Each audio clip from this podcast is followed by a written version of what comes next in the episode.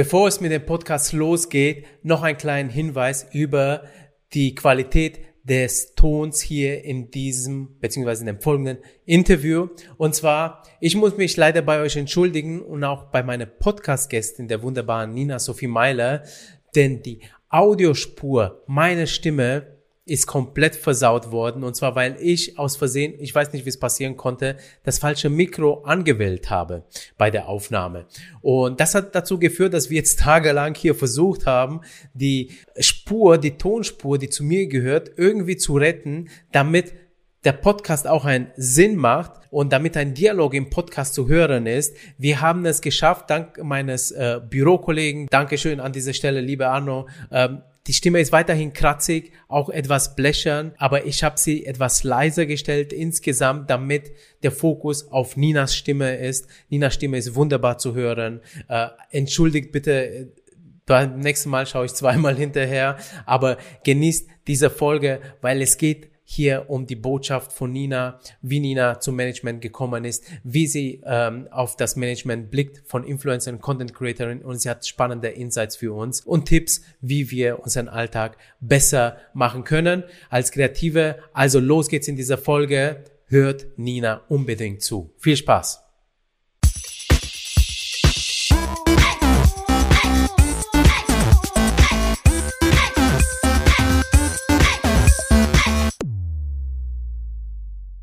Heute zu Gast die Artist Managerin für Influencerinnen Nina Sophie Meiler. Sie gründete mit Theresa Bär das Talentmanagement Bär und Meiler oder kurz TBM in München, das sich auf die Vermarktung von Influencerinnen fokussiert.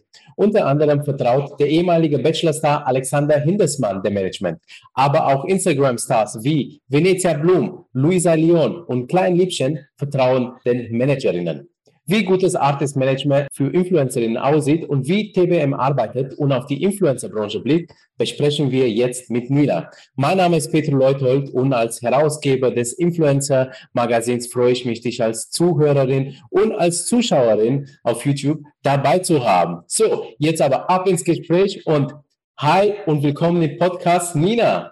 Hallo, freut mich total, dass ich da sein darf. Vielen lieben Dank für die Einladung. Ja, und ich freue mich erst recht. Also, ähm, das wird eine spannende Folge und äh, wir dürfen zum zweiten Mal in diesem Podcast hinter den Kulissen eines äh, Managements, das sich auf äh, Influencerinnen spezialisiert hat, schauen. Und äh, das wird sicherlich äh, für unsere Zuhörerinnen eine ganz, ganz spannende Folge. Ich hätte vorgeschlagen, dass du dich auch äh, mal selbst mit deinen eigenen Worten vorstellst und auch dein Talentmanagement Bär und Meiler. Ja klar, sehr gerne. Also wie bereits von dir erwähnt, mein Name ist Nina, ich bin 26 Jahre jung und äh, habe gemeinsam mit meiner Kollegin Theresa Talentmanagement Bär und Meiler, also kurz DBM, gegründet.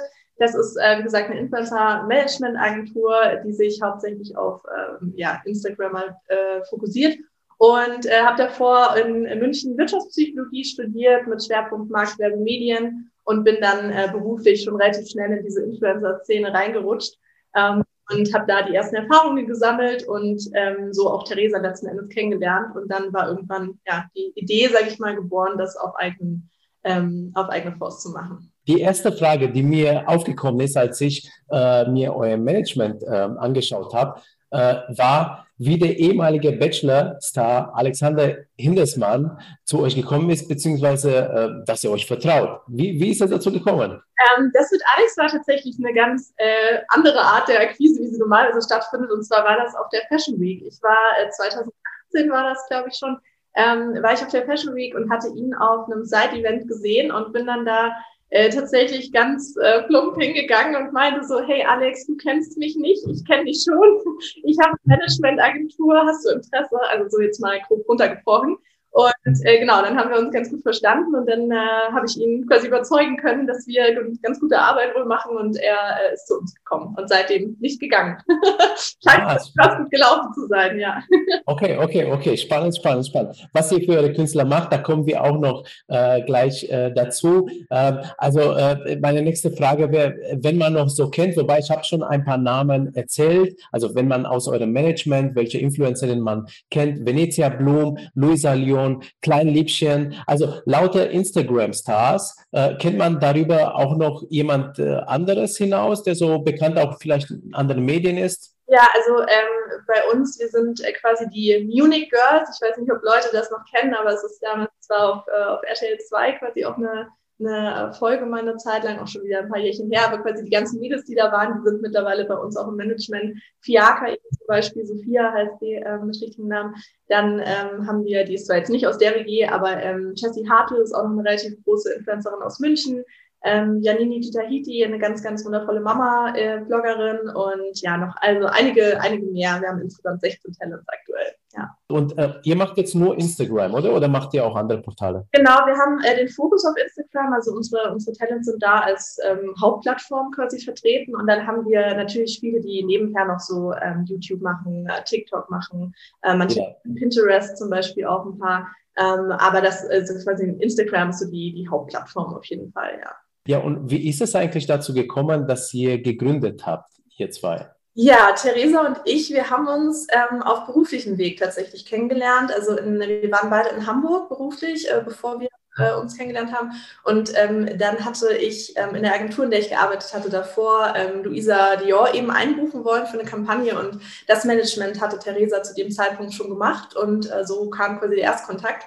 Und dann wir beide festgestellt, dass wir aus München eigentlich kommen und dementsprechend äh, ja irgendwie dieselben Wurzeln haben und uns dann mal auf einen Kaffee verabredet, weil wir beide noch relativ äh, neu in der Stadt waren. Und so kam dann irgendwann eine Freundschaft zustande und da redet man natürlich dann auch irgendwann über Berufliches. Und äh, dann war relativ schnell klar, dass wir irgendwie ähnliche äh, Visionen und Ziele haben und auch vor allem, ich sag mal, ähnliche Vorstellungen von dem, was in der Branche gegebenenfalls irgendwie besser laufen könnte und haben uns dementsprechend dann äh, überlegt, warum wir das nicht eigentlich äh, ja, auf eigene Faust machen. Und das war natürlich, also die Idee war sehr schnell geboren tatsächlich, bis es dann umgesetzt wurde, hat es natürlich nochmal eine Zeit gedauert, weil wir beide beruflich eigentlich gerade eben äh, ja, woanders sozusagen verpflichtet waren. Aber ähm, genau, das haben wir dann in die Hand genommen und, und haben dann eben äh, das zusammen auf, äh, auf den Weg gebracht, ja. Okay, also das heißt, ihr habt das Management dann am Anfang so nebenbei gemacht und erst dann. Äh, nee, nee, das nicht. Also das nicht. Wir haben das schon sozusagen dann direkt cut, gecuttet, also Job gekriegt, okay. äh, den, ich, den ich damals hatte und dann eben sozusagen neu gestartet. Aber ähm, es war ja ein Prozess, sage ich mal, weil man natürlich erstmal ein bisschen schauen muss, Businessplan, wie, wo geht's überhaupt hin, weil man macht sich ja von einem auf den anderen Tag selbstständig da. irgendwie ein bisschen, bisschen äh, Hintergrundwissen, genau. Ja, und, und wie machst du das jetzt mit Theresa? Also teilt ihr euch die Aufgaben oder macht ihr, also macht ihr alles? Wir machen beide alles eigentlich. Also wir sind so relativ breit aufgestellt. Ähm, wir haben uns allerdings die Influencer so ein bisschen aufgeteilt, ähm, damit da quasi eine ähnliche Arbeits, ein, ein ähnlicher Arbeitsaufwand und so besteht. Also ähm, so ein bisschen nach, nach Größe und, und, und Anfragen und so und haben da genau die Influencer ein bisschen separiert, aber ansonsten machen wir eigentlich alles im Background. Es gibt noch so ein paar Unterschiede, da bin ich so ein bisschen der, ich sag mal, kreativere Part und mache irgendwie viel so ähm, dann die, die Set-Cards und die Präsentationen und gehe super gerne auch auf Events und auf äh, Press Days, Fashion Week, sowas in die Richtung. Ähm, Resa ist tatsächlich dann ein bisschen mehr in dem ähm, zum Beispiel Thema Steuern, Rechnungen und so diese Sachen. Genau, das haben wir so ein bisschen im Hintergrund aufgeteilt, aber an sich so äh, der, der Daily Business, sage ich mal, ist für uns beide genau dasselbe. Okay, okay, verstehe. Und, und wie viele Creator habt ihr jetzt aktuell? Ähm, also an, an Influencer, meinst du? Ja, äh, ja genau, also genau. unter Vertrag, ja. Genau, also wir haben 16 Influencer. Wir haben ähm, allerdings, werde ich später auch noch äh, genauer drauf eingehen, wenn du magst, ähm, wir haben so ein bisschen eine Differenzierung zwischen exklusiven Talents und non-exklusiven Talents. Also ähm, genau, da gibt es noch einen Unterschied, aber es sind 16 in total, mit denen wir eben äh, ja, on a daily basis arbeiten. Ja, und, und weil du vorhin so Munich gesagt hast, also du hast schon erzählt, das ist so, so, so äh, was fürs Fernseher früher gewesen, aber kommen die ganzen Creatoren auch als, alle aus München oder aus äh, jetzt Bayern? Nee, tatsächlich gar nicht. Also es ist komplett ähm, deutschlandweit bei uns aufgestellt. Ähm, wir haben da nicht so, es gibt ja manche Agenturen tatsächlich, dass du vollkommen recht, die sind ähm, sehr spezialisiert auf einen Standort. In, in Köln ja. zum Beispiel gibt es das sehr oft, ähm, weil auch sehr, sehr viele Influencer auch irgendwie ansässig sind. Aber ähm, wir sind tatsächlich also deutschlandweit. Wir haben ein paar Mädels aus München, ein paar aus Hamburg, aus Koblenz, aus NRW. Also es ist total verteilt. Ja, ja, okay. okay. Online-Business natürlich und deswegen haben wir auch einfach der Kontakt, der ist äh, hauptsächlich über Telefon WhatsApp, E-Mail. Dementsprechend ist es nicht notwendig, dass man zwangsläufig in derselben Stadt wohnt. Spontan fällt mir die Frage, also nimmt ihr da Kontakt auf mit den Leuten oder kommen die zu euch? Ähm, im, äh, zu, für die erste Akquise meinst du? Ja, genau. Ähm, sowohl als auch, also wir haben äh, ganz zu Beginn, als wir frisch gegründet haben, haben wir natürlich Akquise machen müssen. Also da hatten wir drei Talents, die Luisa, ähm, äh, Sophia und, und Daria, die hatten wir sozusagen schon, weil wir die kannten halt äh, davor. Ähm, aber die anderen, die haben wir sozusagen als erstes ein bisschen so via E-Mail und, und Instagram ein bisschen recherchiert und geschaut, wen wir irgendwie spannend finden für unser Portfolio und okay. haben angeschrieben. Ähm, und da kam auch ein bisschen was bei rum, aber ich sag mal, die letzten Endes, so die Tellers, die wir jetzt mittlerweile betreuen, die kamen tatsächlich durch Mund-zu-Mund-Propaganda und Empfehlungen. Also das ist natürlich das schönste Kompliment, was man irgendwie bekommen kann, aber wirklich, dass die sich äh, ausgetauscht haben untereinander, weil ich meine, es ist ja doch eine Branche, auch wenn sie mittlerweile größer geworden ist, aber trotzdem kennt man sich so ein bisschen untereinander. Und äh, wenn dann irgendwie es hieß, hey, ich suche ein neues Management oder so, dann äh, ist anscheinend immer relativ oft unser Name irgendwie gefallen und so sind dann äh, die, die Tenants zu uns gekommen, ja. Okay, okay. Also ich habe auch tatsächlich das Gefühl, dass die, äh, die Managements jetzt um, nicht unbedingt auch sich äh, jetzt äh, ja im Vordergrund stellen. Ähm, und zwar, du weißt ja, wir haben ja den Influencer Management Finder so als Adressbuch über alle Management in Deutschland auf unserem Magazin äh, veröffentlicht. Ihr seid ja auch mit drin und ähm, ich habe mir die ganzen Seiten angeguckt und bei der Recherche, ähm, das war wirklich hart, die Managements überhaupt zu finden, so in der Menge einmal. Und viele haben auch einfach nur eine Seite und nichts anderes. Also ähm, ja, ich habe mich dann. Ja. Sorry. Es gibt nämlich total viele ähm, auch so Modelagenturen zum Beispiel, die halt genau. auch dessen, dass halt einfach Models auch teilweise zu Influencern wurden, einfach durch, ja. äh, dadurch, dass sie halt Instagram genutzt haben und halt irgendwie schöne Bilder gepostet haben, gibt es tatsächlich auch viele Modelagenturen, die mittlerweile zusätzlich noch eben Social Media und Influencer quasi anbieten in ihrem ja. Portfolio. Ähm, und dementsprechend, ja, es ist eine Branche, die ist sehr verzweigt und sehr groß. Und ähm, als, als Management, ich muss tatsächlich sagen, unsere Webseite, die gibt es auch erst seit kurzem eigentlich. So okay. es gibt. Wir hatten das davor tatsächlich einen Instagram-Account halt und alles. Ähm, aber es ist, wie gesagt, sehr viel im Hintergrund, weil wir auch immer sagen, es ist so unser, unser Motto, dass wir sagen, die Influencer sind so die Rising Stars und wir sind im Hintergrund halt und, und machen die Kampagnen quasi. Und das ist, ja, ja. finde ich, okay. auch der Sinn eines Managements, dass man da nicht irgendwie sich im Vordergrund stellt oder so. Okay, äh, ja, ja, ja, ja. Äh, ich, ich, ich frage mich dann immer, also man muss ja trotzdem gefunden werden, so einfach nur als Marketing-Aspekt äh, braucht man dann schon eine Webseite. Also ihr habt sie ja jetzt, ne? Genau.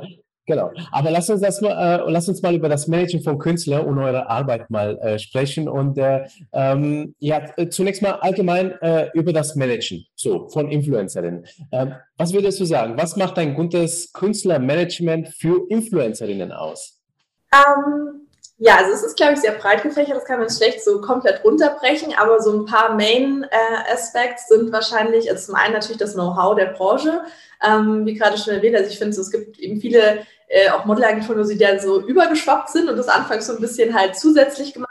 Ich finde schon, dass es wichtig ist, dass man ein Management hat, ähm, das halt eben in der Branche Kontakte hat und gut vernetzt ist und ähm, das ist sowohl zu anderen Influencern oder Agenturen, aber halt auch zu den Marken natürlich, um da ein gewisses ähm, Know-how und Standing zu haben.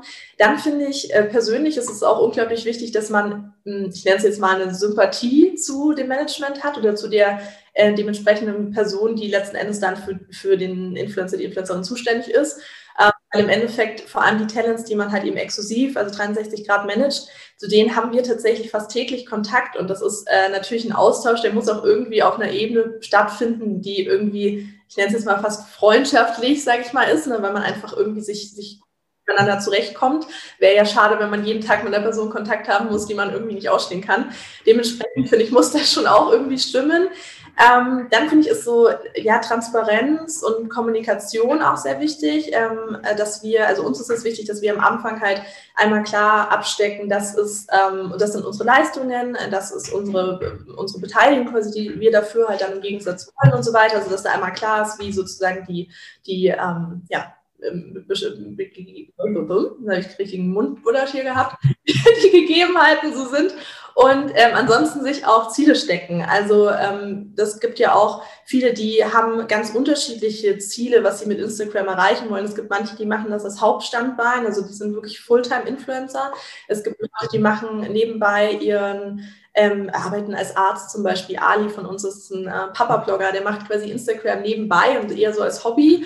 Ähm, und äh, der hat natürlich ganz andere Prioritäten, dann natürlich an die Kooperationen, auch von der Anzahl und so, als jetzt jemand, der halt sagt, er lebt quasi komplett von Instagram. Deswegen da muss man schon, so finde ich auch immer so ein bisschen halt eben von Anfang an abstecken, offen sein und mit dem Influencer eben die Ziele, die gemeinsam erarbeiten. Das ist auch eine spannende Sache, also so die Ziele, weil ich glaube, also als Influencerin, wenn du dir jetzt, äh, ich meine, was brauchst du dir auf? Erstmal eine Reichweite und dann hast du ja im Prinzip so ziemlich alle Möglichkeiten, irgendwie ein Business aufzubauen. Und ich glaube, es ist schon alleine eine Herausforderung zu identifizieren, was möchte ich denn tatsächlich machen? Also jetzt nur rein über Werbekooperationen mein Geld verdienen oder vielleicht doch mal eine eigene Marke oder vielleicht irgendwie ein Produkt, äh, wie auch immer, oder eine Kooperation mit, mit einer Firma und dann ein Produkt rausbringen. Ey, da hast du so viele Möglichkeiten. Ja, genau. Und halt ja. Thema TV oder so gibt es ja auch. Also es gibt ja auch manche, die wollen irgendwie dann im TV irgendwie, sei es nur Interviews oder sei es halt dann irgendwelche Formaten teilnehmen oder so. Das muss man natürlich einfach alles abstecken, ja, wo man dahin. Genau. Was würdest du sagen? Also was kann man äh, sich äh, als Influencerin mit der Unterstützung eines Managements alles aufbauen? Also viel. Ja, also ich finde, ähm, Management ist halt ähm, vor allem deswegen, also es gibt viele Aspekte, wieso halt Management sinnvoll ist, aber ich finde so die, die ähm, hauptsächliche Sache ist natürlich Kontakte und, und, und Aufträge. Also es ist einfach, ähm, es eröffnen sich halt dadurch, dass Management im Idealfall ja einfach immer mehrere Künstler auch dann betreut, eröffnen sich ganz oft auch so Synergien untereinander. Das ist also als Beispiel, wenn jetzt ein Kunde anfragt und sagt, er hätte gerne Influencerin A und Influencerin A arbeitet aber zum Beispiel ähm, bereits in der Branche mit einem anderen Kunden oder einem anderen Produkt zusammen. Das heißt, die, es geht gerade nicht oder sie will das nicht aus äh, Gründen der Authentizität. Dann ähm, können wir natürlich sagen, hey, schau mal, ähm, Influencerin A will, kann gerade nicht, aber wir haben noch Influencerin B, C, D, die haben ähnliche Community, ähnliches äh, Insight, so die würde auch passen. Und dann können wir die natürlich pitchen und dementsprechend gibt es dann natürlich dann so, ja, Win-Win-Effekte. Ähm, das Kunden, die dann natürlich äh, auf die aufmerksam werden, weil sie die vielleicht davor gar nicht gesehen hatten. Also das ist so Thema Kontakte, Thema Beziehungen, Anfragen, das ist natürlich ein riesen Vorteil davon, ähm, was man sich da aufbauen kann. Ansonsten äh, natürlich auch sag ich mal, noch qualitativ hochwertigeren Content teilweise, weil einfach, ähm, ich finde so, es ist oftmals, wenn man als, als ähm, Privatperson quasi dann die E-Mails und alles und die Anfragen bearbeitet, ähm, es gibt manchmal kompliziertere Kampagnen, manchmal weniger komplizierte, aber wenn dann im Vorhinein schon so viel gelaufen ist und irgendwie da der Kontakt halt 20, 30 E-Mails hin und her gingen und irgendwie Gagen verhandelt wurden oder so und der Influencer macht das selber, dann finde ich, gibt es da halt oft auch so einen innerlichen, wenn es auch nur unterbewusst ist, aber schon irgendwie so eine Verbindung zu der Marke, die vielleicht irgendwie negativ belastet ist, weil man sagt, oh, das war jetzt so anstrengend, mit denen das alles zu verhandeln, dass dann in die Produktion und so vielleicht auch nicht mehr so enthusiastisch reingeht, also Content-Produktion, wie man es vielleicht sonst gemacht hätte. Deswegen ist es schon auch schön, wenn du ein Management hast, dass das abfängt davor und du sozusagen dann als, als Talent nur noch die, sag mal, ausführende Kraft bist, die dann halt weiß, ah, okay, das sind die Rahmenbedingungen und dann äh, gebe ich mir jetzt 100 Prozent. Ja, ja. Ich würde sogar behaupten, dass es besser in der Verhandlung ist, wenn du einen Dritten dazwischen hast, also ein Management, weil ja. das Management kann einfach sagen, nö, beziehungsweise kann sie sozusagen als als Entscheider so ein bisschen äh, im Sinne des Influencers, ja, äh, kann sich da besser äh, tun, weil in der direkten Verhandlung, da kann, keine Ahnung, ein Aufträgenehmer auch mal sagen, naja, für dich ist das ja gar keine Arbeit oder so. Und dann könnte man ja dazu neigen, dass man sagt, ja, okay, dann nehmen wir das auch noch mit rein und so ohne Bezahlung. Oder was würdest du sagen? Also, also Management hat auf jeden Fall ähm, dann einen, einen guten Stellenwert, sage ich mal, weil man halt irgendwie Vermittler nochmal ist von beiden Seiten und ähm, zudem natürlich auch Erfahrung hat. Also ich muss sagen, wir haben auch Influencer bei uns aufgenommen ins Portfolio, die waren davor ähm, eben ohne Management oder manche auch, die waren bei anderen Managements und die hatten teilweise überhaupt keine äh, Ahnung davon, was sie überhaupt für ihre Reichweite und ihre Leistungen verlangen können und haben teilweise komplett, sag mal, unter Wert verkauft, so wenn man halt die, die branchenüblichen Preise sich da anschaut. Ähm, und deswegen, ja, finde ich das, also ist mir schon oft äh, aufgefallen, dass halt ein Management da quasi bitter nötig war, um da halt das, mal aufzuräumen.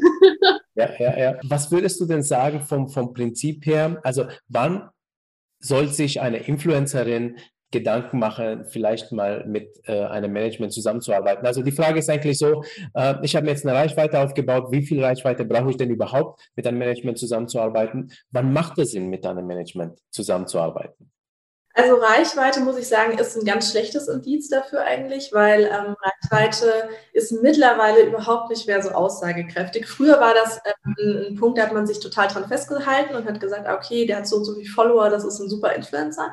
Aber tatsächlich ist es mittlerweile so, dass das ähm, letzten Endes nichts über die Qualität des Profils, sage ich mal, aussagt, weil ähm, es gibt Leute, die haben meinetwegen 800, 900.000 Follower, aber haben ähm, 60 Prozent USA, Indien, Brasilien so weiter, also von den, von den Followern, die, die da folgen und äh, dementsprechend vielleicht dann bei 800.000 Followern auch irgendwie nur 10.000 Story-Views, weil die Stories meinetwegen in Deutsch gedreht werden und es nur 10 Prozent gibt, die irgendwie deutsche ähm, äh, verstehen. Ja, also deswegen, da muss man immer so ein bisschen abwägen, wo wirklich ähm, die ja, Qualität an, an, an Followern oder ähm, eben an Abverkäufen dann im Endeffekt dahinter ist.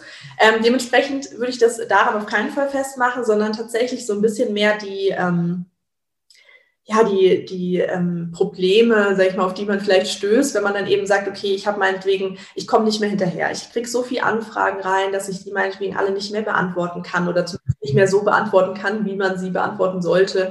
Ähm, oder ich äh, habe eben zum Beispiel gar keine Kontakte und hätte gerne mehr Kooperationen, aber weiß nicht, wo ich anfangen soll und brauche da Unterstützung ähm, bei der Akquise und ähm, genau, also das sind so, so Themen, mit denen ich, glaube ich, jetzt eher sozusagen das abstecken würde. Ähm, ich sage mal pauschal, es gibt immer Ausnahmen, aber in unserem Fall jetzt, wir nehmen jetzt keine Talents unter 60.000 auf. Also das ist schon wirklich so das, das Unterste, sage ich mal, dem wir arbeiten, ähm, weil es davor meistens, wie gesagt, gibt immer Ausnahmen, aber meistens ähm, so ist, dass sich da noch ganz gut, sage ich mal, alleine äh, managen lässt alles. Und ähm, genau, also die meisten, die wir haben, sind auch so über 100, 150.000, aber sag ich mal, ab 60 ist so die Untergrenze. Unterste Grenze. Arbeiten, genau. Ja, weil es muss sich auch irgendwie für beide Seiten sonst lohnen. Ja, ja. Und wie findet man das äh, passende Management aus? Also auf jeden Fall durch diesen Podcast jetzt, ja, die Nina, dich kennt man. Und Management Finder. Management Finder gibt es jetzt auch, ja. Miteinander hier, ja. Ja, genau. Ähm, äh, äh was würde, also ich würde jetzt auch die, die Frage nicht nur, also sprich, wo man es findet, sondern wie man die Auswahl trifft. Also nach welchen Kriterien. Was ist das passende Management äh, für sich? Worauf muss man achten? Also ich ähm, finde, da gibt es Aspekte ähm, in Bezug auf die verschiedenen, also die, die verschiedenen Ziele, sag ich mal, die du hast. Weil es gibt ja immer Managements, die sind spezialisiert. Die sind spezialisiert auf Plattformen zum Beispiel, ähm, sprich jetzt Twitch, ja, Gamer zum Beispiel, die Twitch. Die werden jetzt bei uns an der falschen Adresse, weil wir einfach damit ehrlich gesagt keine Expertise haben, gebe ich offen zu. Das ist nicht so unser Bereich. Ähm, das ist zum Beispiel eine Sache, auf die man natürlich achten sollte, was da die Plattformen sind, die, ähm, womit sich das Management auskennt für Kooperationen. Dann äh, gibt es auch Managements, die sind spezialisiert auf ähm, gewisse Bereiche, also quasi spezialisiert auf TV-Influencer, die aus dem TV kommen, die zum Beispiel auch wieder ins TV zurück wollen. Ähm, dann auch Leute, die zum Beispiel hauptsächlich mit Fitness-Influencern arbeiten, ähm, die mit, ähm, ja, also ganz, also wirklich ganz, ganz viele verschiedene ähm, Sachen. Deswegen da so ein bisschen natürlich darauf achten, was, was will ich überhaupt. Dann finde ich es auch mal einen ganz interessanten Aspekt, eben zu schauen, äh, was sind äh, Talents, die von dieser Agentur schon betreut werden, weil es natürlich, also es ist jetzt kein Muss, aber das ist in meinen Augen schon ein Aspekt, wo man auch mal drauf achten könnte, eben in Bezug auf diese Synergieeffekte, von denen ich vorher kurz auch gesprochen habe. Ähm, dass man eben sagt, hey, es ähm, ist doch eben cool, wenn da vielleicht irgendwie andere, wenn ich jetzt ein, ein Fashion-Influencer zum Beispiel bin, ne, da sind andere Mädels, die auch in der Branche oder so sind und dann macht es vielleicht Sinn, äh, dahin zu gehen, weil da eben dann viele Kontakte in dieser Branche bestehen. Ähm, würde ich dann eben halt weniger zu einem Management gehen, das meinetwegen nur männliche Fitness-Influencer betreut. Ja, also da muss man das so ein bisschen abwägen. Ähm, und dann finde ich tatsächlich auch dieses Thema, ähm, dass die Menschen passen, was ich vorher gesagt habe. Also dadurch, dass halt einfach eine sehr enge Zusammenarbeit stattfindet, finde ich es auch wirklich sehr wichtig, dass man miteinander irgendwie gut kann. Und dementsprechend machen wir natürlich auch immer am Anfang ein längeres Gespräch miteinander und schaut eben, ob da irgendwie die Sympathie da ist und ob man irgendwie dem anderen auch vertraut, weil ich finde, es ist schon auch eine, eine, eine Vertrauens- äh, dass man irgendwie das, seinen beruflichen Werdegang so ein bisschen irgendwie abgibt oder dann da in die, in die Hände von jemand anderem liegt und sagt, hey komm, wir arbeiten da jetzt zusammen an meinen Zielen und meinen Projekten. Das ist ja immer ein Miteinander und kein Gegeneinander. Würdest du denn behaupten, also ähm, dass äh, Management tatsächlich eine sehr, sehr persönliche Sache ist? Also gerade weil es um Vertrauen geht und um den Menschen und jeder Mensch ist halt nun mal anders, so auch jedes Management. Ja, doch, also klar kann man da auch immer noch differenzieren. Man kann das äh, jetzt nicht sagen, dass es jedes Management auch so unglaublich persönlich arbeitet. Da gibt es natürlich ganz viele ähm, verschiedene Ansätze. Aber ich finde schon, dass das auf jeden Fall eine Rolle spielt. Ist natürlich, wenn man jetzt, ähm, sagen wir, es gibt ja auch Managements, die gezielt für eine Person zuständig sind, also die sozusagen jetzt, das ist Team, äh, zum Beispiel bei Farina, Farina äh, mit Anni zum Beispiel, das ist halt ein äh, Team quasi zusammen. Und da ist es natürlich nochmal wichtiger, weil du natürlich wirklich, das ist ja, also ja, dann machst du nur mit dem, mit dem Menschen was. Ähm, aber bei uns ist es auch wichtig, obwohl wir jetzt, wie gesagt, 16 haben, aber trotzdem, finde ich, sollte man da schon drauf achten, dass man irgendwie miteinander kann und äh, dieselben Ziele und Visionen verfolgt. Ja. ja. Wenn man jetzt ein Management gefunden hat, äh, so wie be beispielsweise euch, ähm, gibt es im Arbeitsalltag irgendwelche Veränderungen, auf die sich äh, ähm, die Influencerin äh, bei der Zusammenarbeit äh, einstellen sollte. Also man ist ja gewohnt, alles irgendwie zu machen. Ähm, was ändert sich in der Arbeit, also wirklich im Alltag für die Influencerin? Ja, also im Endeffekt, ich würde eigentlich sagen, hauptsächlich weniger Arbeit. Also es ändert sich nicht so viel, im, also im Sinne von, dass wir jetzt irgendwie den Tagesablauf oder irgendwas jetzt äh, massiv eingreifen. Im Endeffekt ähm, ist es nur so, dass eben die, die E-Mails nicht mehr bei den Influencern rauskommen, sondern halt bei uns. Also zumindest wenn sie exklusiv von uns betreut werden. Das heißt, dann fällt einfach der Arbeitsaufwand weg, diese ganzen Sachen und Anfragen zu beantworten. Kommunikation machen wir tatsächlich hauptsächlich über, ähm, über WhatsApp oder eben E-Mails und so oder Telefon. Dementsprechend ist da halt einfach so eine neue Art der Kommunikation und halt viel schnellere Art der Kommunikation möglich als äh, sonst, wenn man eben mit den Kunden da direkt per E-Mail im Kontakt steht und das abwickelt. Ähm, und dann ist halt, sage ich mal, der Influencer dafür zuständig, den Content letzten Endes noch zu produzieren. Und sozusagen die Arbeit drumherum wird halt eben ja, abgenommen. Und es ist einfach eine Arbeitserleichterung. Ja, also sie oder er kann sich dann mehr auf, äh, ich sag mal, seine Leidenschaft, also auf sein ja, Thema konzentrieren genau. und auf das Posten. Ähm, okay, und aber, aber eure Leute haben wahrscheinlich auch Zugriff drauf auf äh, die Kommunikation, die ihr macht, also auf die E-Mails, ne? Weil wenn sie die E-Mails abgeben an euch, dann haben sie wahrscheinlich, oder? Ähm, es kommt drauf an, also wir haben eben bei den exklusiven Talents haben wir sozusagen eine E-Mail-Domain, die wir denen einrichten, bei uns sozusagen am Ende rauskommt und davon kriegen sie an sich nichts mit. Also deswegen okay. auch Thema Vertrauen, ja, das ist halt eben, die müssen äh, damit rechnen, dass wir halt eben diese Anfragen beantworten und müssen da vertrauen, dass wir dem Job gut nachgehen und jetzt nicht da irgendwas verheimlichen oder außenrum vormachen oder wie auch immer. Also ähm, genau, dementsprechend, das geben sie ab, ähm, aber wir haben eben auch die anderen, aber da kann ich auch später sonst noch genauer drauf eingehen, äh, die eben ihren eigenen, äh, ihr eigenes Postfach noch haben und uns nur punktuell Sachen weiterleiten. Und äh, da haben sie dann natürlich noch Zugriff darauf, ja.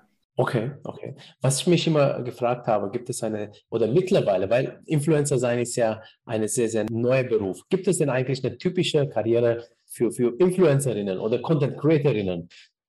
Mhm. Zwischenzeitlich. Nee, also würde ich nicht sagen. Ich würde nicht sagen, dass es so einen typischen Weg gibt. So wirst du jetzt Influencer, wie irgendwie du wirst Jurist, wenn du Jura studierst. Das ist ein bisschen äh, breit gefächert. Es gibt halt, es gibt so, wie eigentlich erwähnt, so jemanden wie zum Beispiel eine Farina, eine ähm, ähm, Leonie Hanne, Xenia Ada und so. Das sind eben Mädels, die waren, ich sag mal, Early Adapter. Die waren damals, und das soll sich überhaupt nicht abfällig anhören, sondern im Gegensatz einfach zur richtigen Zeit, im richtigen Ort und haben das Potenzial von Instagram erkannt und haben dann eben äh, sich da ja also Mühe gegeben, den Content kreiert und quasi zu dem ähm, ihr Profil gemacht, zu dem, was es heute ist. Und das sind mit die erfolgreichsten Influencer jetzt in Deutschland. Und ähm, das ist natürlich eine Möglichkeit gewesen, wenn man das, wie gesagt, rechtzeitig erkannt hat, dass da ein Potenzial dahinter steckt. Ähm, ansonsten ähm, gibt es natürlich mittlerweile sehr, sehr viel, darauf spielst du wahrscheinlich auch an, diese TV-Influencer. Das ist natürlich schon eine, sag mal, Karrieremöglichkeit aktuell, mit der viele, glaube ich, tatsächlich mittlerweile in TV-Shows gehen, also mit der Intention danach als Influencer zu arbeiten. Finde ich allerdings ein bisschen kritisch, weil äh, meines Erachtens wenige davon letzten Endes wirklich qualitativ guten Content danach abliefern, sodass man sagt, okay, das ist jetzt wirklich ein, eine Bereicherung für die Instagram-Welt, aber es ist natürlich, kommt immer drauf an. Also es ist, es ist äh, Sarah Harrison zum Beispiel, ist total natürlich ein Paradebeispiel oder auch Liz Kerber, das sind natürlich Mädels, die haben es total geschafft. Das war auch zu einer Zeit, da war das noch nicht so, dass es typisch war, nach einer ähm, TV-Show, sage ich mal, dann Influencer zu werden, sondern einfach auch eben das Potenzial erkannt und dann richtig umgesetzt. Ähm, aber das ist noch so eine Möglichkeit und ansonsten natürlich auch einfach äh, guter Content. Ne? Also wenn, wenn man guten Content abliefert und vor allem manchmal auch wirklich in der richtigen Branche, der richtigen Nische sich ähm, positioniert, ähm, dann ja, kann man dadurch auch wachsen, auch heute noch, auch wenn man jetzt startet tatsächlich. Ja, ja, ja. ja was ich mir gerade gedacht habe, also wo du gesagt hast, Potenzial entdecken, also beziehungsweise so eine Plattform, damals waren sie neu und da sind die Mädels eingestiegen und die Jungs äh, und ich glaube, äh, da muss man einfach ein bisschen offener, gerade in Deutschland dafür da sein, äh, wenn, wenn, etwas Neues ist, meistens wird es erstmal belächelt und naja, es ist ja klein und wer nutzt das schon und alles, ja, aber wenn man so sagt, hey, ich traue mich jetzt einfach online zu gehen, auch wenn es neu ist und wenn die Reichweiten vielleicht noch nicht so groß, aber wenn das Portal steigt, dann steige ich mit und, und äh, dann werde ich halt eben so, so zu einem Star, ne? Social Media Star. Ähm, okay, lass uns mal über deine Arbeit äh, sprechen, also beziehungsweise euer Management. Ähm, ähm, wie, wie, du mit den Künstlern zusammenkommst, hast du ja schon erzählt. Also sprich, dass äh, ihr mittlerweile werdet ihr weiter ähm, empfohlen, auch dass äh, jetzt äh, circa 60.000 Follower sein müssen, also mindestens wenigstens für ähm, ähm, Instagram. Habt ihr noch andere äh, Voraussetzungen, äh, die ihr an äh, den Creatorinnen, Influencerinnen stellt, die mit euch jetzt äh, eine ja, Zusammenarbeit eingehen wollen? Ja, doch. Also wir schauen uns neben dem, was du gerade erwähnt hast, ähm, tatsächlich die Insights immer noch an. Also ich weiß nicht, jemanden, der da mit gar nichts anfangen kann, Instagram Insights, das ist quasi ein ähm, ein Auszug dessen, welchen, welche Leute dem Influencer, der Influencerin auf Instagram folgen. Also da sieht man die Länderverteilung in Prozent, die Geschlechterverteilung im Prozent, ähm, die Altersverteilung im Prozent. Also das sind quasi so, so, so ja, Angaben, Statistiken, aus denen man eben rauslesen kann, wie, ähm, ich sage jetzt mal, qualitativ gut dieses Profil performt. Ähm, und das ist tatsächlich schon auch noch ein Aspekt, den wir uns auf jeden Fall mal anschauen, weil ähm, im Endeffekt haben wir auch ein paar internationale Kunden natürlich, die eben international ihre Produkte vertreiben. Aber der Hauptfokus sind natürlich deutsche oder zumindest Dach, also Österreich, äh, Deutschland, Österreich, Schweiz Kunden, ähm, die dort ihre Produkte und ihren Hauptsitz und ihren Hauptvertrieb haben. Und dementsprechend ist es natürlich denen schon auch wichtig, dass sie natürlich mit Influencern arbeiten, die dort ihre, also ihre, äh, die Community erreichen in diesen, in diesen Ländern. Und bringt uns das natürlich recht wenig oder zumindest auch dem Influencer dann recht wenig, wenn die Follower aus ja, Indien, Brasilien etc. pp. kommen. Ähm, zum einen, also manchmal ist es tatsächlich, es muss jetzt nicht immer ein Indiz dafür sein, dass die Follower gekauft sind, ist auch manchmal der Fall, aber äh, es, kann auch, kann auch wirklich sein, manchmal, es gibt ähm, vor allem jetzt auch seit es Reels und so wieder gibt und die sehr stark ausgespielt werden, also werblich auf Instagram, ähm, gibt es auch äh, oft einfach ähm, Seiten und, und, und die Möglichkeit auf dieser Entdecken-Seite, dass diese Reels einfach so ausgespielt werden oder auch Posts und alles, das ist jetzt nicht Reels war jetzt so ein Beispiel, dass sie halt international einfach gesehen werden, auch auf irgendwelchen Inspo-Seiten, irgendwie Fashion Info und so. Und dann kommt es natürlich schon noch mal schneller dazu, dass eben diese, diese ähm, internationalen Follower eben auch auf deutsche Profile kommen und die halt dort adden und dementsprechend das Follow ein bisschen internationaler wird. Aber dennoch quasi sollte da halt ein gewisser ähm, gewisser Prozentsatz an deutschen Followern sein. Und das sollte auf jeden Fall der, der überwiegende sein, sage ich mal. Ähm, genau, und ansonsten auch würde ich noch so als letzten Punkt so erwähnen, auch so ein bisschen die Ambitionen. Also ich finde schon auch wichtig, dass wir eben äh, mit Leuten arbeiten, die Interesse daran haben, das zu machen und wo man wirklich merkt, okay, die machen das jetzt nicht, weil sie sich denken, sie machen damit das große Geld, sondern sie machen das, weil sie wirklich Freude daran haben. Das finde ich ist schon auch noch eine, eine Sache, die ich wichtig finde. Okay, okay, also so, so Freude, also sprich aber auch ähm, trotzdem irgendwie Ambitionen auch im Beruf haben, oder? Dabei zu bleiben, vermutlich. Genau, genau, wo es jetzt nicht so, so ich mache das jetzt mal schauen, schau mal, sondern halt ein bisschen eben Ziele haben, sich da weiterentwickeln wollen, wachsen wollen ähm, und ja, dass man da eben gemeinsam dran arbeiten kann an der, an der Karriere. Ja, ja. Guter Content, weil du das jetzt schon ein paar Mal gesagt hast. Äh, würdest du sagen, also guter Content ist etwas, ähm, oder das ist jetzt mal meine Behauptung, ist, äh, kommt von einer Person, die irgendwie sich in ein Thema engagieren will, sich ein Thema festgelegt hat und wo bei ihr das Thema auch ein bisschen so im Herz verlagert ist. Würdest du äh, zustimmen oder, oder geht gut, guter Content auch anders? Mm, guter Content ist, also ich finde, das ist natürlich immer so ein bisschen subjektiv. Äh, man kann guten Content jetzt natürlich auch an äh, der sag ich mal, der, der Optik sozusagen festmachen und sagen, nee, der ist qualitativ hochwertig, deswegen ist er gut. Ähm, dieses Thema, ich, ich traue es mich gar nicht mehr ansprechen, weil es schon so abgekartet ist, aber Thema Authentizität ist halt leider einfach mal eine Sache. Ich weiß, natürlich ist Instagram mittlerweile bei Weitem bestimmt nicht mehr so authentisch, wie es mal war, als es angefangen hat. Da war natürlich Influencer-Marketing ist ja eine Art Empfehlung, oder ist eigentlich genau selber wie Empfehlungsmarketing, ja, und die Leute mal eben empfohlen damals, weil sie es wirklich alles noch gut finden. Ähm, heutzutage ist es aber schon so, dass wir tatsächlich einen unglaublich großen Wert darauf legen und auch unsere, unsere Content Creator, dass wir keine Kooperation umsetzen, hinter denen die Talents nicht stehen. Also wir lassen uns bei den Anfragen die Produkte immer davor schicken, wenn es, wenn es eine neue Anfrage ist, neue Produkte, die man eben noch nicht kannte. Das heißt, die Influencer testen das wirklich erstmal davor, schauen erstmal, okay, kann ich mich damit überhaupt identifizieren? Sind die, die Produkte das, was, der, äh, was die Werbung quasi verspricht?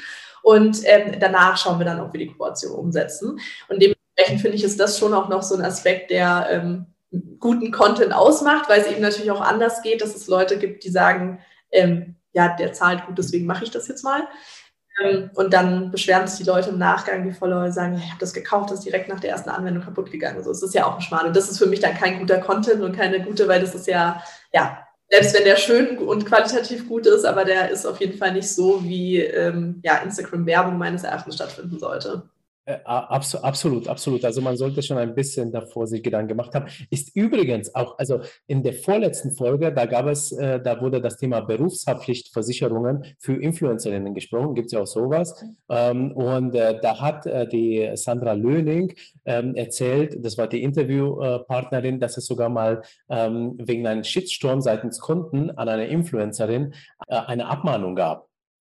Und äh, da hat die Influencerin nämlich, äh, da war sie tatsächlich wohl in einem Hotel und da hat sie auch ein bisschen ja schlecht geredet über das Hotel und das hat der Kunde nie so gut gefunden. Ist aber gut für die Influencerin ausgegangen. Ja, aber es ist tatsächlich, also es ist nicht so eine, ähm, sag mal, easy Branche, wie man vielleicht von außen manchmal so denkt. Im Hintergrund ist da schon oftmals viel, ähm, viel Druck und viel ähm, ja, ja, aber ich glaube auch, da liegt auch das Geheimnis, das, was du gesagt hast, äh, tu dich am Anfang mit dem Produkt auseinandersetzen, mach dir ein Bild und entscheide dann, ob du das bewerben willst, weil äh, zu sagen, hey, ist schlecht, ne? also da will keiner Geld zahlen und das muss dir auch nicht.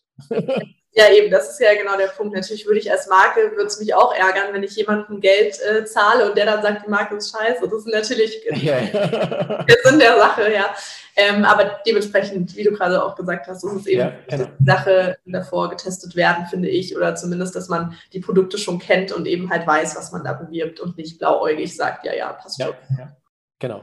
Was macht Talentmanagement Beum Meiler als äh, Management genau, beziehungsweise äh, welche Leistungen bietet ihr denn äh, äh, euren Influencerinnen an? Also Vermarktung hast du ja schon gesagt einmal. Genau, also es ist im Endeffekt das, wo ich äh, vorher kurz drauf eingegangen bin. Wir haben zwei verschiedene Modelle, sage ich mal, auf denen, mit denen wir arbeiten. Das eine ist eben dieses exklusive 360-Grad-Management. Das bedeutet eben, dass wir ähm, für die Influencer eben wirklich einen E-Mail-Account ownen und somit ähm, die ganzen E-Mails abfangen, die oder Anfragen abfangen, die reingehen, dann eben natürlich auch Akquise machen, aktiv, wenn sie sagen, sie würden jetzt gerne irgendwie in dem und dem im Fashion-Bereich oder so eine Kooperation haben, dann ähm, gehen wir auch aktiv eben darauf äh, davor und, und, und suchen eben äh, Fashion-Kooperationspartner äh, zum Beispiel und äh, machen aber neben äh, darüber hinaus auch so zum Beispiel Reiseorganisationen, wenn jetzt irgendwie Barter, die es auch sind, dass zum Beispiel einfach nur ein Hotelaufenthalt im Gegenzug zu äh, Content oder so, wo wir jetzt als Management in erster Linie eigentlich nicht direkt von profitieren, weil sozusagen da jetzt kein direktes äh, Geld fließt, machen wir das trotzdem, also dass wir halt für die das alles buchen und organisieren und planen. Ähm, und dann natürlich halt Verhandlungen, natürlich immer bei den Kooperationen, äh, Gagen, Content etc. pp. Also das umfasst einfach wirklich alles, was irgendwie rund um Thema äh, Instagram dann bei den Influencern ähm, passiert. Und das andere ist eben non-exklusiv. Das heißt, wir haben auch ein paar Influencer, die ähm, sozusagen viele Sachen noch selber machen, also sprich ihr eigenen, äh, eigenes E-Mail-Postfach noch haben und ihre E-Mails und Anfragen da bekommen und auch selber beantworten und umsetzen. Ähm, dann punktuell manchmal, wenn sie entweder Hilfe brauchen bei Verhandlungen oder ähm, sich irgendwie, also es gerade doch irgendwie zu viel wird oder so, uns das dann äh, weiterleiten und wir dann eben punktuell was umsetzen und ähm, wir sozusagen auch, ich nenne es jetzt mal, das, das Recht haben oder irgendwie ähm, sie in unserem, äh, in unserem Pitch-Deck zu präsentieren und in unserer Setcard und auf unserer Website und so weiter. Ähm, das heißt, dass wir sozusagen an die Kunden, die mit uns arbeiten, wir eben diese Influencer auch vorschlagen können und dann, wenn da sich da eben eine Kooperation ergibt, das dann auch eben über uns ab, abgewickelt wird. Genau. Also das ist sozusagen die zweite Form dessen, dass es eben nicht so alles ist, sondern eben so immer für gewisse Kunden, für gewisse Kampagnen. Okay, okay, verstehe. Ist ein bisschen so wie bei einer Modelagentur, da gibt es ja auch Models, die in mehreren Agenturen drin sind und die haben einfach die Setcards, ne? Genau. Ja. Ja, ja, okay. Ähm, was würdet ihr sagen, mit welchen Leistungen äh, sticht ihr denn besonders im Vergleich zu den Wettbewerbern hervor? Gibt es irgendwas bei euch? Also ich würde sagen, ähm, was wir anders machen als nicht alle, aber als viele in der Branche, ist tatsächlich, dass wir ähm, keine, ich nenne das jetzt mal umgangssprachlich, Hebelverträge und Exklusivitäten und sowas haben. Also das war Theresa und mir von Anfang an ein Anliegen, was wir in unserer Agentur anders machen wollten, als wir es halt davor oft so gehört und gesehen haben ähm, weil wir immer gesagt haben, wir wollen, dass die Talents mit uns arbeiten, weil sie selber merken, dass es ihnen was bringt und dass es äh, von Vorteil ist und nicht, weil sie vertraglich irgendwie langfristig an uns gebunden sind. Ähm, das ist so, ein, so, eine Sache gewesen, die uns irgendwie wichtig war, ähm, weil ich finde, es ist eine ja, andere Form einfach nochmal irgendwie des Zusammenarbeitens. Ähm, wenn man irgendwie wirklich auch sieht, okay, die machen das jetzt oder merken halt, es bringt ihnen was und deswegen kommen sie zu dir und nicht, weil du sagst, ihr müsst jetzt, wenn ihr das unterzeichnet, drei Jahre bei uns bleiben. So. Äh, Pressure dahinter für beide Seiten und das finde ich irgendwie nicht, äh, ja, finden wir persönlich nicht so gut. Ähm, genau, das ist so ein bisschen, glaube ich, was, was wir auf jeden Fall anders machen. Ähm, und ansonsten ähm, habe ich jetzt ehrlich gesagt nicht die mega Insights wie alle anderen Agenturen sonst im, im Daily Business handhaben. Aber bei uns ist es halt alles relativ locker, würde ich jetzt mal sagen. Wir machen halt viel einfach die, die Absprachen und sowas. Wie gesagt, haben wir uns da äh, unsere einzelnen WhatsApp-Gruppen und so weiter für die entsprechenden Kampagnen und alles entwickelt das halt dann dementsprechend immer ab. Genau. Ja, ja, ja. Okay, okay, spannend. Also macht auf äh, macht euch auf jeden Fall auch sympathisch. Ich finde auch so, also wenn die Leute mit einem zusammenarbeiten wollen, dann machen sie das. Und ja. wenn nicht, dann macht es ja auch keinen Spaß mehr. Euch nicht, dem anderen nicht, weil da kann man sich ja auch verabschieden. Ne? Genau, genau, super. Ähm, wie kann man sich den Ablauf äh, eines Managements bei euch vorstellen? Also sozusagen, okay, äh, ihr habt euch kennengelernt, ihr habt jetzt euch entschieden, äh, zusammenzukommen. Äh, habt ihr ein strukturiertes Vorge äh, Vorgehen jetzt äh, beim Aufbau der Influencerin? Wie wissen das? Mm, also genau, es ist, ich kann jetzt mal so ein Beispiel quasi äh, rausnehmen, wenn man halt sagt, ähm, eben, dass der Influencer entweder auf uns zukam oder wir ihn akquiriert haben, je nachdem, ähm, dann setzen wir uns halt erstmal zusammen und dann wird erstmal abgesprochen, wie sind, ähm, also was sind deine Ziele? Eben wie gesagt, was willst du, was willst du erreichen? Willst du auf wachsen, ist es, dann ist es schon ein Hauptstandbein, soll es ein Hauptstandbein werden. Ähm, dann ist immer auch ganz wichtig, was war bisher? Also hat man, äh, was gibt es für Kooperationen, die eventuell gerade schon laufen äh, oder äh, verhandelt sind? Ähm, wie sind deine Preise? Mit was bist du bis jetzt immer reingegangen? Ähm, weil natürlich ist natürlich schwierig, wenn man irgendwie sagt, man hat einen Kunden, dem, mit dem hat der Influencer schon gearbeitet und da hat er irgendwie, ich nenne jetzt mal irgendeine Zahl, 100 Euro irgendwie verlangt für eine Story oder so. Und dann äh, besprechen wir das mit ihm und sagen, hey, laut deiner Reichweite könntest du jetzt mal übertrieben gesagt, 2000 Euro oder so verlangen, ja. Und dann kann man natürlich nicht zum selben Kunden hingehen und sagen, ja, du hast ja vor 100 gezahlt, jetzt musst du aber 2000 zahlen für dieselbe Leistung. Da muss man natürlich irgendwie so ein bisschen schauen, wo ist äh, State of the Art und wo wollen wir hin. Ähm, genau, das ist so wichtig. Ähm, und dann, äh, genau, werden da eben entsprechende Sachen auch mit Kooperationspartnern zum Beispiel abgesprochen. Also gibt es zum Beispiel, es gibt manche Mädels, ähm, die äh, sagen zum Beispiel, sie wollen Beispiel Nahrungsergänzungsmittel definitiv nicht bewerben, weil es ihnen zu heikel ist oder so. Also da, da stecken wir halt so ein paar Eckpfeiler ab, um zu wissen, äh, was No-Gos sind und was äh, irgendwie Favoriten sind, mit welcher Branche oder welchen Segment sie super gerne zusammenarbeiten. Und ähm, genau, da wird es erstmal abgesteckt und danach ähm, ja, richten wir tatsächlich sozusagen eine E-Mail-Domain ein. Dann kriegt eben der Influencer diese eigene E-Mail-Adresse, die er überall dann in seinen sozialen Netzwerken sozusagen äh, als, als Kontaktoption teilt. Und äh, dann geht's eigentlich direkt los. Dann kriegen wir eben Anfragen, äh, machen Outreach und Akquise für Neukunden und ähm, dann geht die, gehen die Kooperation an sich los. Ähm, da ist es halt immer so, ähm, wir äh, fragen normalerweise bei jeder Anfrage, die reinkommt, außer es ist wie gesagt so ein No-Go, wo wir direkt wissen, das macht der Influencer nicht, fragen wir halt einmal kurz ab. Ähm, bei, bei dem Talent ist es interessant, gefällt dir der Kunde, gefällt dir das, ähm, ja, die, die Anfrage das Produkt.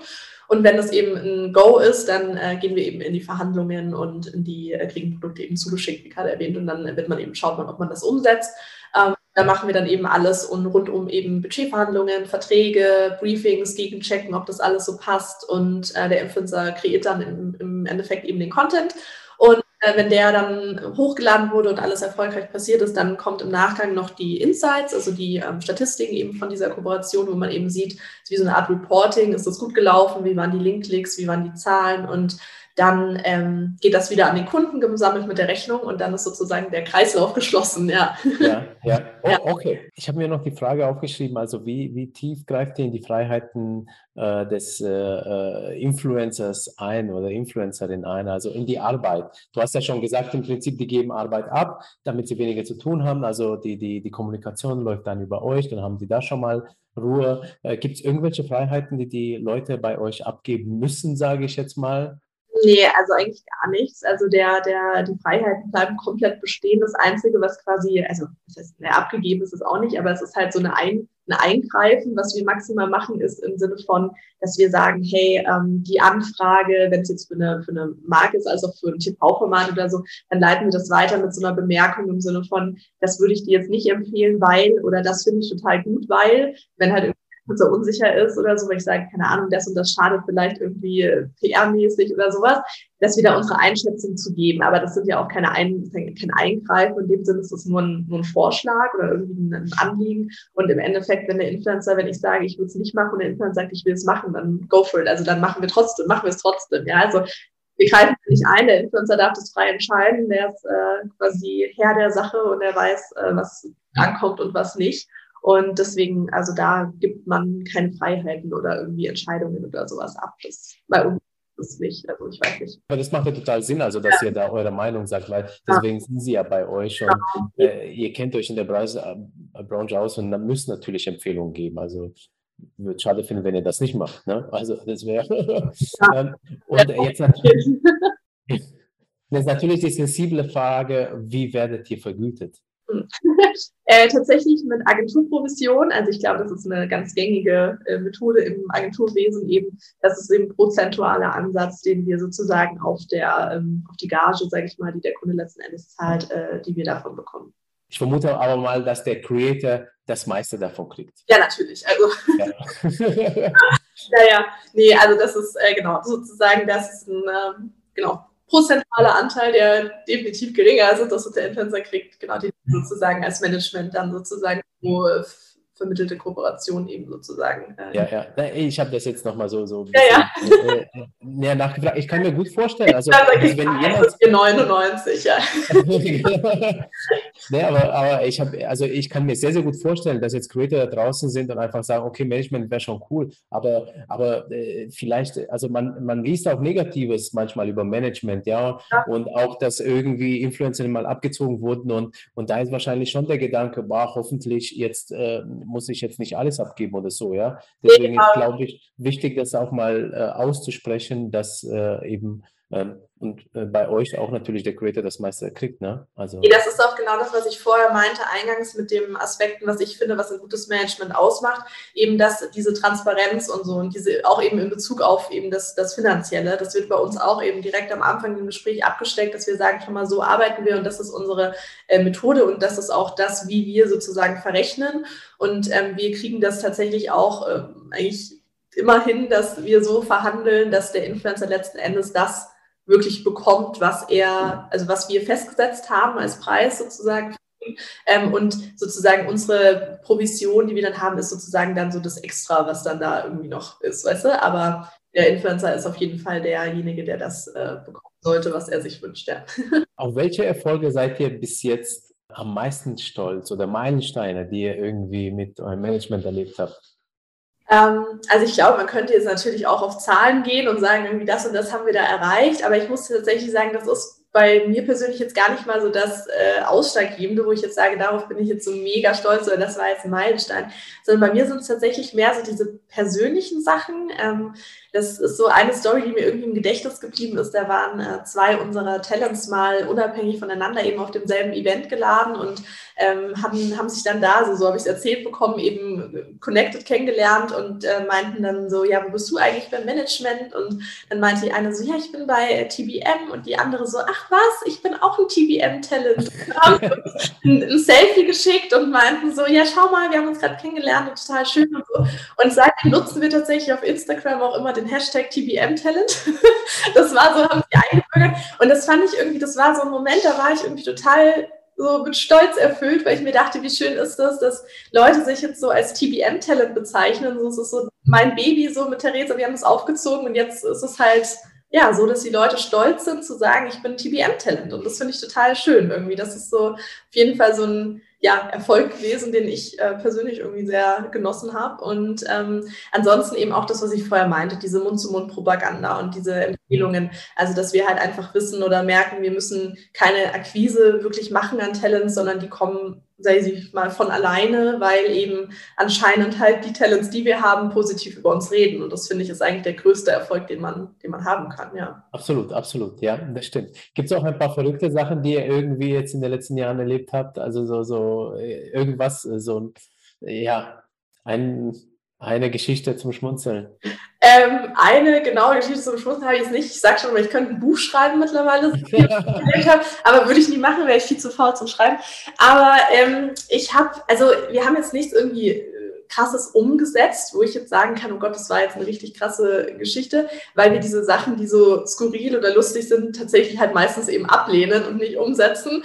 Aber es gibt äh, immer wieder so Situationen, wo ich mir irgendwie manchmal äh, Kopfschüttel dann davor sitze. Das sind Sachen wie Anfragen irgendwie an eine ja, im achten, neunten Monat schwangere Influencerin zum Thema Botox und Alkohol, wo ich mir denke, beschäftigt ihr euch gar nicht mit dem Profil?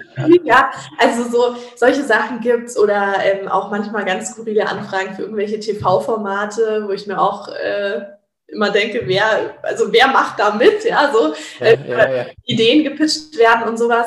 Ähm, ja, aber das sind, sag ich mal, also so, so Sachen, die wir dann natürlich einfach nicht annehmen. Wir kriegen auch manchmal Liebesbriefe, also nicht wir, sondern halt die Influencer, das ist auch äh, immer, das ist äh, nicht skurril, sondern einfach sehr süß. ähm, aber das ist halt, ja, das ist so Daily Business. Ne? Es gibt natürlich Leute, die sind dann Fans und wollen halt irgendwie den Kontakt aufnehmen und versuchen irgendwie auf jegliche Möglichkeit, die da halt im Kontaktfeld steht und dann landet es halt auch oft bei uns als Management. das ist immer ganz süß irgendwie. Ich ähm, habe aber für den meisten leider die Anweisung, die immer dann nicht äh, großartig weiterzuleiten, weil sonst werden die tagtäglich damit beschäftigt, Liebesbriefe zu lesen. Ja, ja dass überhaupt mal eine Liebesbriefe schreibt. Also ich hätte mir jetzt vorgestellt tatsächlich, dass alle direkten Nachrichten schreiben. Ja, machen sie auch, machen sie auch, aber da kommt dann immer, das steht dann auch immer oft in den in den E-Mails so, äh, wir haben schon eine Direktnachricht geschickt, aber die kann ich nicht lesen. Und dann, äh, weil die kriegen natürlich die Direktnachrichten, natürlich sitzt ja massig, ne? Also wenn du 3000 ja, ja. Follower hast, hast du ja am Tag mehrfache ähm, Nachrichten, Anfragen und äh, deswegen, ja, die, die, da kommen sie meistens gar nicht hinterher. Und dann versuchen sie es halt auf dem Weg, ja. ja, ja. Ich habe leider noch keine, ich habe ja noch keine Happy End Story, die ich dazu erzählen kann. das, das war doch schon äh, ja. auf jeden Fall zum Schmunzeln. Äh, mich würde auch deine Meinung über die Influencer-Branche äh, insgesamt äh, interessieren. Was würdest du denn sagen? Also, wo steht die Influencer-Branche aktuell und wo geht sie vielleicht hin? Ähm, also aktuell, ich würde sagen, ist es so ein Zeitpunkt gekommen, hoffe ich zumindest, ähm, in dem jeder jetzt mittlerweile äh, realisiert hat, dass das keine Blase ist, die irgendwie ganz schnell wieder platzt, sondern einfach was ein Medium ist, das sich total ähm, etabliert hat und vor allem im Gegensatz, also eher sozusagen TV und diese traditionellen Medien eher ablöst, anstatt äh, ja, also davon irgendwie wieder in, in, ähm, einstecken zu müssen. Und ähm, es sind ähm, tatsächlich, also Instagram finde ich ist auf jeden Fall eine Plattform, die adaptiert enorm gut. Deswegen hält sie sich auch so lange, ja. Also es ist halt, ähm, wenn man sich anschaut, so zum Beispiel Snapchat, ja, war eigentlich so eine Plattform, das war bekannt für diese Snapchat-Filter. Und Instagram hat das auch gemacht und Instagram ist damit jetzt quasi erfolgreicher als Snapchat so ungefähr äh, Thema TikTok. Instagram hat Reel eingeführt, damit die TikToks bei, also Instagram quasi gut geshared werden können. Dann IGTV, so ein bisschen irgendwie in Parallel zu YouTube. Und also es ist halt quasi, es wird einfach immer die ganze Zeit adaptiert irgendwie. Und das finde ich enorm gut, weil dadurch entwickelt sich die Plattform halt stetig weiter und deswegen hält sie sich halt auch, weil eben die Leute dann nicht unbedingt auf andere Plattformen überspringen müssen, um da sozusagen halt irgendwie diesen, diese Möglichkeiten des Sharens, äh, Content Sharens ha zu haben, sondern halt es auch auf Instagram machen können. Ähm, deswegen glaube ich, wird sich auch Instagram noch äh, ganz, ganz lange halten, so wie es ist, wenn es so weitermacht wie bisher. Ähm, es kann natürlich sein, oder wird, ist ja auch immer so, Thema Clubhouse zum Beispiel gab es jetzt vor ein paar Monaten. Ähm, es gibt immer wieder neue Apps, die versuchen, sich einen Namen zu machen oder es auch teilweise schaffen. Ich meine, TikTok oder Twitch zum Beispiel, Gaming-Plattform hat ja auch äh, auf jeden Fall einen enormen Stellenwert mittlerweile. Ähm, aber ähm, es ist halt einfach ähm, eine Branche, die sehr rasant wächst und sehr schnell wächst. Und deswegen würde ich jetzt niemals irgendwie sagen, das wird sich alles so halten und da wird nie was anderes kommen, weil es kann total gut sein, dass irgendwie was kommt. Aber ich glaube nicht, dass dieses ähm, Influencer-Daseins in dem Sinne so, so verschwindet, sondern es wird sich, wenn überhaupt, verlagern. Also auf eine Plattform, irgendwie es kommt was dazu ähm, und wird irgendwie ergänzt zu Instagram oder es wird eventuell irgendwann was anderes kommen. Aber dieses Empfehlungsmarketing, das gab es ja auch schon vor Instagram und ich glaube, das wird auch so weitergehen. Davor war es halt eine Selena Gomez oder ein George Clooney für Nespresso oder so, der halt irgendwie Werbung gemacht hat. Und jetzt ist es halt eben eine ähm, Bibis Beauty Palace für irgendwelche anderen Produkte. Also es ist halt im Endeffekt, hat sich nur verlagert. Ja, ja, ja. So, so konkrete Trends siehst du da irgendwas? Also, weil du ja so ein bisschen auch äh, in der Branche drin bist. Also, äh, gibt es irgendwas, wo man sagt, okay, das könnte in Zukunft äh, größere Bedeutung haben? Also, was tatsächlich, es ist jetzt nicht mega neu und so weiter, für Leute, die in der Branche bereits tätig sind, aber vielleicht für Leute, die eben da die Insights jetzt nicht haben. Es ist tatsächlich so, dass es aber schon seit einiger Zeit jetzt immer mehr in diesen Bewegtbild-Content geht. Also dass ähm, sozusagen äh, früher waren äh, hauptsächlich Posts und alles auch auf Instagram immer gefragt, auch jetzt von Kundenseite. Und es ist tatsächlich immer mehr das, das Ganze zu eben Stories, Reels, IGTVs, also dieses ganze Bewegtbild-Content ähm, ähm, äh, eben geht. Und das, glaube ich, wird auch also weiter so gehen, weil einfach dadurch die Menschen noch viel, viel nahbarer werden und irgendwie noch äh, ja, mehr wahrgenommen werden. Dann ähm, ist halt sowas wie natürlich Thema Podcast. Es ist, wie gesagt, auch nichts Neues, aber es ist halt auch immer mehr, dass da ähm, die Leute noch parallel zu was machen. Und was halt auf jeden Fall eine Sache ist, ist halt Thema ähm, Co-Creations und eigene Marken. Also das ist auch ähm, eine Sache, die hat sich jetzt schon seit mehreren oder seit einem guten Jahr auf jeden Fall so etabliert, dass es ganz, ganz viele Marken gibt, die Co-Creations machen und auch ins, ähm, Influencer, die eigene Kollektionen wirklich rausbringen. Aber ich finde, da merkt man schon, dass das nochmal enorm zugenommen hat, weil wir wirklich ganz, ganz oft ähm, E-Mail-Anfragen mittlerweile kriegen von ähm, quasi ähm, ja, Firmen, die sich komplett darauf spezialisiert haben, so eine Wertschöpfungskette von A bis Z abzuwickeln für ähm, die Kreation von eigenen Produkten. Also dass sozusagen das nicht mehr so eine Co-Creation ist im Sinne von ich mache jetzt mit Marke XY meine eigene Kollektion, sondern wirklich so, ich baue mir unter meinem eigenen Namen eine eigene Marke auf in jeglichem Bereich, ähm, sei es von Klamotten über Parfüm, über was auch immer. Ähm, und das ist halt natürlich eine Sache, die für Influencer auch super interessant ist, weil dadurch einfach ein zweites Standbein geschaffen wird für was immer kommen mag. Äh, und man natürlich da einfach sich selber nochmal verwirklichen kann. Und wenn du einfach ein Profil hast, was vor allem in einem gewissen Gebiet sehr, sehr ähm, spezialisiert ist, Thema Beauty oder so zum Beispiel, dann ist es natürlich super naheliegend, da irgendwie eine eigene äh, Make-up-Brand oder Kosmetik-Brand rauszubringen, weil natürlich du hast die Reichweite, du hast die Leute, die auf deine Meinung und so vertrauen. Und wenn du dann eben deine Produkte rausbringst, die sozusagen von dir selber entwickelt sind, dann ist das natürlich äh, ja Win-Win für alle Seiten. Ja, ja. Und äh, jetzt, weil du gesagt hast, es gibt diese Unternehmen, die sich jetzt für die ganze Wertschöpfungskette jetzt aufgestellt haben und Angebote an Influencerinnen machen. Ähm, sind, sind das jetzt Agenturen, also sind das äh, also im Grunde Agenturen oder sind das, äh, was weiß ich, äh, äh, Lohnhersteller, die dann sagen, komm, neben den Markenkunden, die wir bedienen, ähm, äh, wir können doch Produkte auch für Influencer produzieren und gehen dann auf die In Influencer zu. Also was sind das für Unternehmen? Sowohl als auch, aber das sind tatsächlich wirklich, also zumindest viele Anfragen nicht bekommen, sind wirklich quasi eigenständige ähm, sagen wir, Distributeure, die sozusagen halt ihre Kontakte haben und quasi extra sozusagen jetzt sich dann ein Standbein versuchen aufzubauen, ähm, um halt zu sagen, wir können eben äh, mit, äh, wir können damit dienen, dass wir sagen, du sagst uns, was du willst, ja, also an Produkten wir haben die Kontakte, um dir sozusagen ähm, da die, das Produkt an sich zu, selber zu entwickeln mit dir zusammen. Wir haben die Kontakte, um dann sozusagen das ähm, Design zu machen, um dann die Verpackungen zu machen, um dann das Marketing dafür zu machen, auch außerhalb von Instagram etc. pp. Und du, sag ich mal, gibst uns den Input dazu und wir wickeln das ab sozusagen. Also es ist wirklich sozusagen so eine eigenständige, ja, weiß nicht, ob man das Agentur sagen kann, aber auf jeden Fall Firma oder auf jeden Fall, ja, ähm, die das sozusagen abwickeln dann, ja. Okay, okay. Ein, ein, Punkt noch, Vertrauen und zwar in Influencerinnen. Also ähm, es gibt ja Studien, äh, die Meinungsbilder sammeln und Influencerinnen sind ja, also vom Begriff her, äh, so tief wie Werbeagenturen angesiedelt, was Vertrauen angeht. Ähm, vor, vielen Jahren, vor zehn Jahren ungefähr 2012 damals, als Instagram rauskommt, da war es ja noch schick, Influencerin zu sein, weil es war was Neues und da hat man gemerkt, hey, da kann man sich echt was aufbauen und irgendwie auf sein Hobby nachgehen und das als Beruf machen.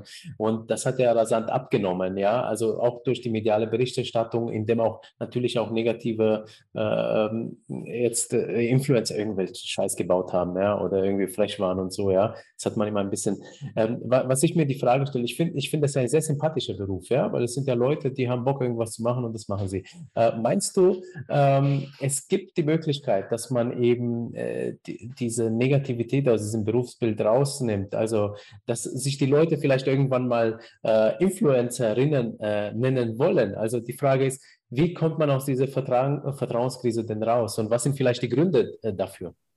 Mm, also die Gründe dafür, fangen wir mal damit an, ähm, es sind tatsächlich meines Erachtens ähm, dass eben das, was ich vorher erwähnt habe, eingangs ganz oft halt einfach keine ähm, Auseinandersetzung mit dem Produkt und mit, dem, mit der Marke, die beworben wurde, davor stattgefunden hat. Äh, das ist zum einen. Und da halt einfach Sachen beworben wurden, dass eben diese unauthentische äh, Präsentation letztendlich stattgefunden hat und halt auch eben vielleicht ein, ein, schlechter Outcome, weil halt eben die Produkte so nicht gut waren.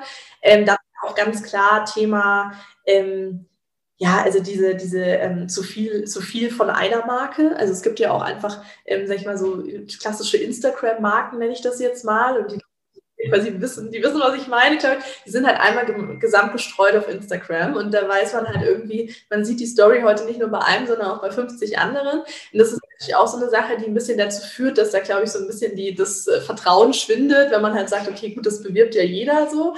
Ähm, und im Endeffekt, ähm, ja, ich, also, oder, ja, gut, auch noch wichtiger Punkt fällt mir gerade ein, so zum Beispiel, ähm, das ist auch eine Sache, das hatte ich auch damals bei meinem äh, Talk auf der Internet-Konferenz schon gesagt, ich finde es so schade, dass es immer noch Marken gibt, die halt unsicher sind, oftmals, glaube ich, ähm, vielleicht mit Instagram noch nicht so viel bis dato irgendwie zu tun hat mit Instagram und deswegen ähm, sehr, sehr, sehr, sehr strikte Briefings und so mal an die Influencer schicken. Und ähm, da habe ich immer den Appell, nehmt das bitte raus, macht das alles ein bisschen locker, überlasst dem Influencer, wie er den Content darstellt und wie er das kreiert und was er an Informationen und so damit einbaut.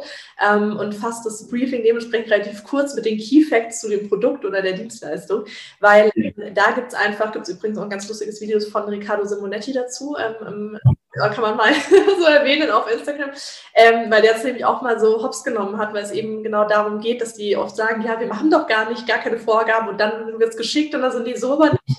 Und äh, das Problem ist natürlich, das kommt dann genau zu sowas wie, es gibt dieses Paradebeispiel, äh, Perlen des Influencer-Marketings, gibt es ja auch ähm, diese ähm, Online-Seite. Und da gibt es so Persil-Werbung zum Beispiel damals, das ist auch schon wieder Jahre her, aber da, wo sie dann ihr Persil im, Wasch, äh, im, im Fahrradkorb vorne gefahren hat oder sowas, ne? Das sind natürlich Sachen, der ist natürlich irgendwie klar vorprogrammiert, dass da irgendwie Shitstorm kommt oder dass dann natürlich dieses, ja, der Influencer, der jetzt sein Persil-Waschmittel spazieren fährt, so, natürlich kommen da negative Assoziationen und sowas, das ist ja ganz logisch. Aber ich glaube ähm, tatsächlich, dass auch dieser, wie du es genannt hast, quasi schlechte Ruf äh, oder so, wenn jetzt das Kind mit irgendwie sieben, acht Jahren sagt, Mama, ich will Influencerin werden, ich glaube, das ist tatsächlich auch ein bisschen so ein Generationending. Also ich weiß nicht, wenn meine noch nicht vorhandene Tochter mir irgendwann sagen wollen würde, sie würde Instagramerin werden, würde ich sagen, ja, okay, gut, go for it. Ähm, es ist halt, es ist halt, es entwickelt sich halt weiter. Ne? Und ich muss ganz, ganz oft auch irgendwie Freundinnen von meiner Mutter oder so mal erzählen, was genau ich denn überhaupt mache und was das überhaupt ist und so. Und ich glaube schon, dass das einfach eine Sache ist, die man, äh, die ist irgendwann nicht mehr wegzudenken. Und ich glaube, Instagram ist auch oder Influencerin ist auch irgendwann ein etablierter Beruf. Wenn, ich finde es schade, dass es jetzt noch nicht ist, weil es ist wirklich, es gibt ja sehr, sehr, sehr, sehr viele mittlerweile.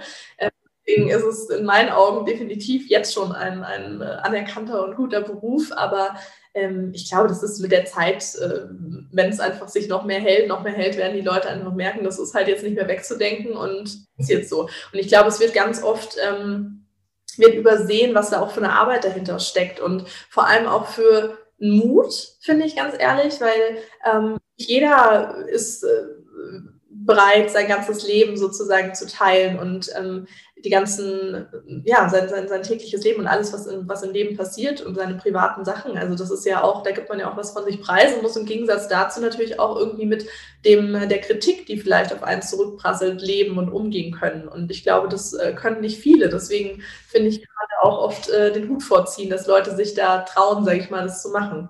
Ja. Abs absolut, absolut. Also da bin ich äh, vollkommen bei dir. Das ist wirklich kein leichter Job. Ähm, äh, also es benötigt Zeit, es benötigt äh, ähm, Einsteckvermögen, aber auch Umgang mit Menschen. Also ähm, vielleicht gibt es ja irgendwann mal äh, eine Ausbildung, einen Studiengang, Influencerin werden.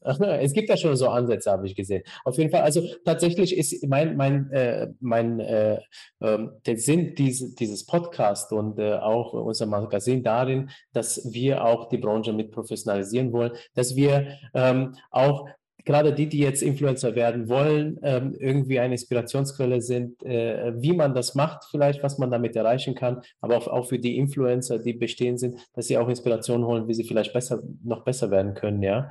Ähm, hoffentlich gelingt uns das. Also mein Wunsch ist es. Ähm, ja, mal schauen. Ähm, auf jeden Fall, die Branche hat Besseres verdient äh, als einen schlechten Ruf. Äh, zum Abschluss, äh, wie, wie geht es für euch weiter eigentlich?